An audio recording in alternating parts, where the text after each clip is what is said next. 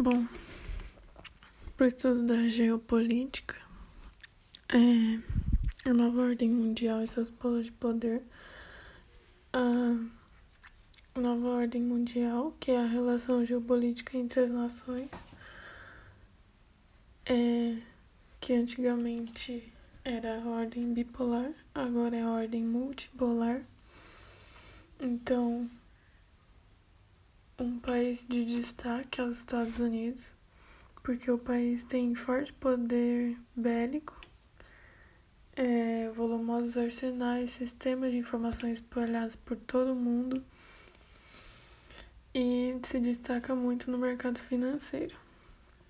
Só que o país vem passando por uma crise econômica e outra de, de legitimidade do poder. É...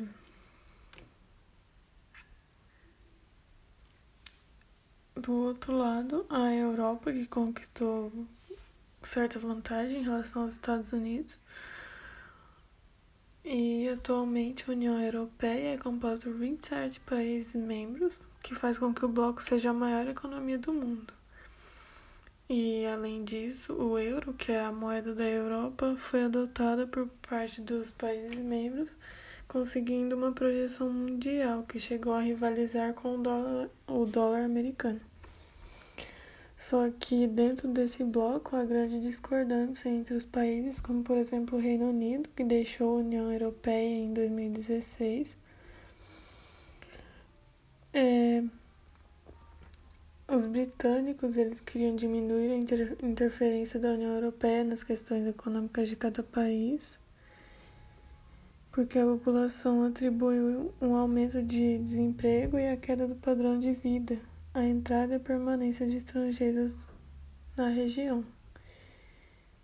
Então, essa saída ficou conhecida como Brexit, que é a abreviação das palavras em inglês Britain e Exit e foi efetivado em 2020. Só que mesmo é, com isso, a Rússia vem mostrando que não deixou de ser candidata à potência mundial.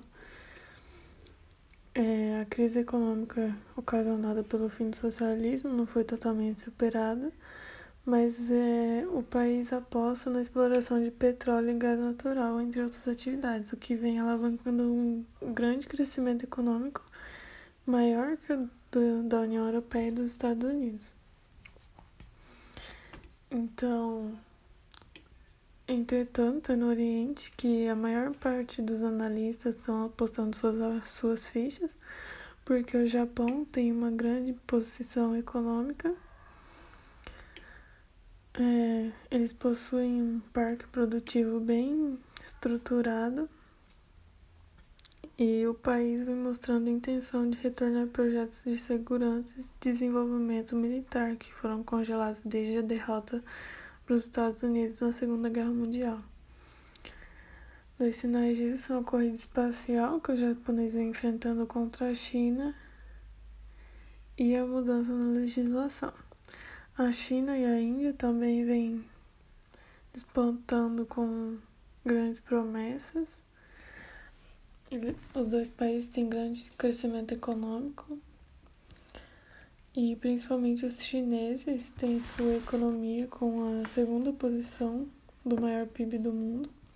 E a Índia, por sua vez, tem uma grande tradição no setor de informática, que vem atraindo grandes investimentos do mundo.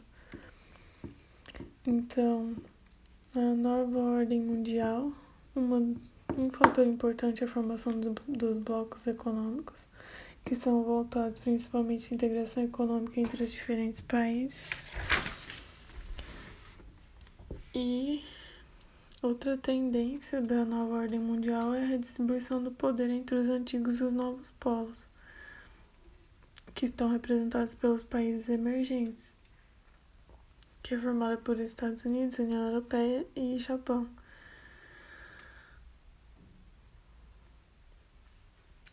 Então,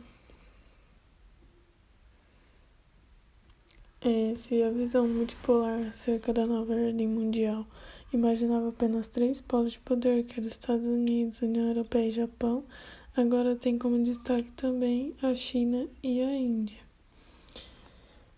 Então, além dos novos polos de poder, a nova ordem mundial é caracterizada também por outras formas de disputa.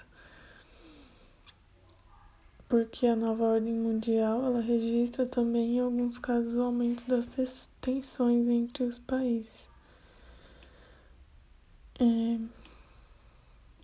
Em contrapartida, outros conflitos que não existiam anteriormente demonstram que o fim da bipolaridade não representou o término da violência, mas acabou sendo a causa de novas formas de disputa entre os grupos e países.